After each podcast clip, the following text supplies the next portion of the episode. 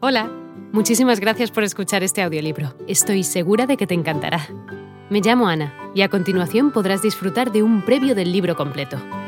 Si te gusta lo que escuchas podrás descargártelo completamente gratis desde mi web, www.escúchalo.online. Un abrazo.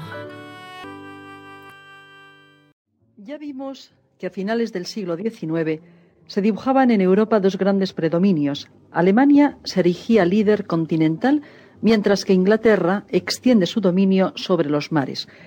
Esta duplicidad de predominios desata temperamentalmente la rivalidad entre ambos grupos. A principios de siglo se forman dos bloques opuestos. Alemania, Austria e Italia forman la Triple Alianza, mientras que Francia, Inglaterra y Rusia forman la Triple Entente.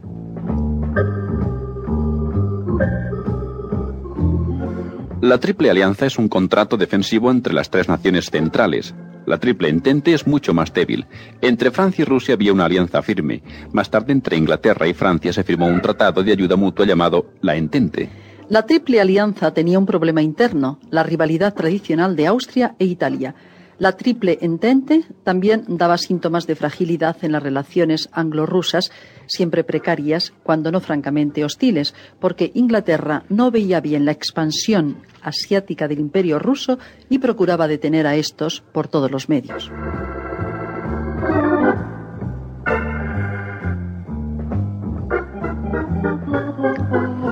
Los dos enemigos tradicionales eran Francia y Alemania.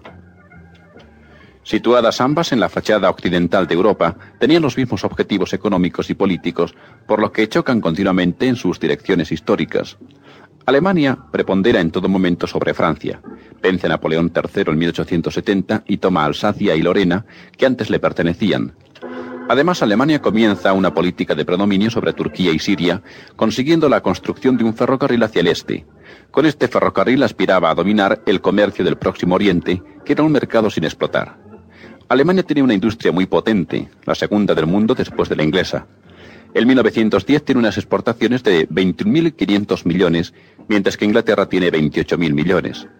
Pero es importante señalar que el porcentaje de aumento de la exportación alemana es mucho mayor que el de la inglesa, porque Alemania tiene 10 años antes, 1900, solo 10.000 millones, mientras que Inglaterra tiene ya 22.000 millones por esas fechas.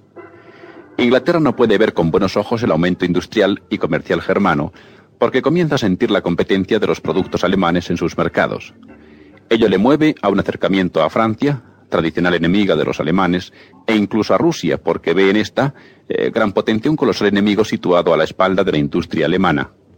Inglaterra, con la entente, está rodeando a Alemania, mientras que ésta prefiere crecer internamente, tener siempre a mano los recursos totales de su política y su economía. La postura de Alemania a principio de siglo recuerda la táctica de Napoleón en sus grandes batallas. La industria del siglo XX necesita desesperadamente grandes mercados en crecimiento constante. Necesita aumentar día a día sus posibilidades para rebajar los precios y poder hacer frente a la competencia. Otro motivo de tensión era la libertad de los estados balcánicos. Después de la paz de Bucarest, en 1813, las potencias quedaron en tensión. Austria se había apoderado de ciertos territorios balcánicos, Serbia, Bosnia, Herzegovina, etc. Y los europeos temían este engrandecimiento de la Triple Alianza y pretendían deshacerlo por cualquier medio.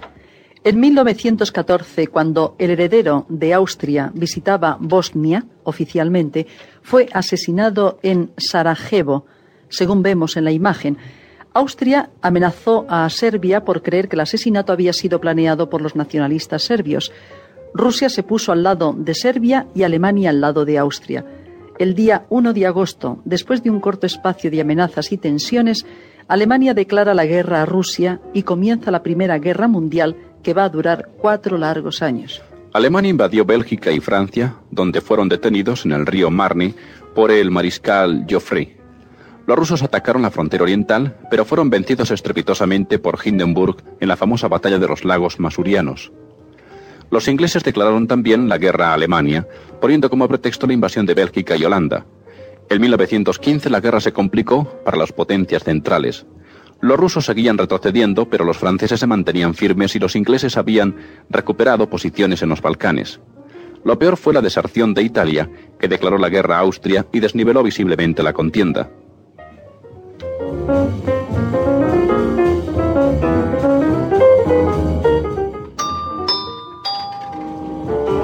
En 1916 los alemanes, cuya alianza con Austria era más bien una carga que les había enemistado con Italia, hicieron un soberano esfuerzo y pusieron en acción armas nuevas y terribles.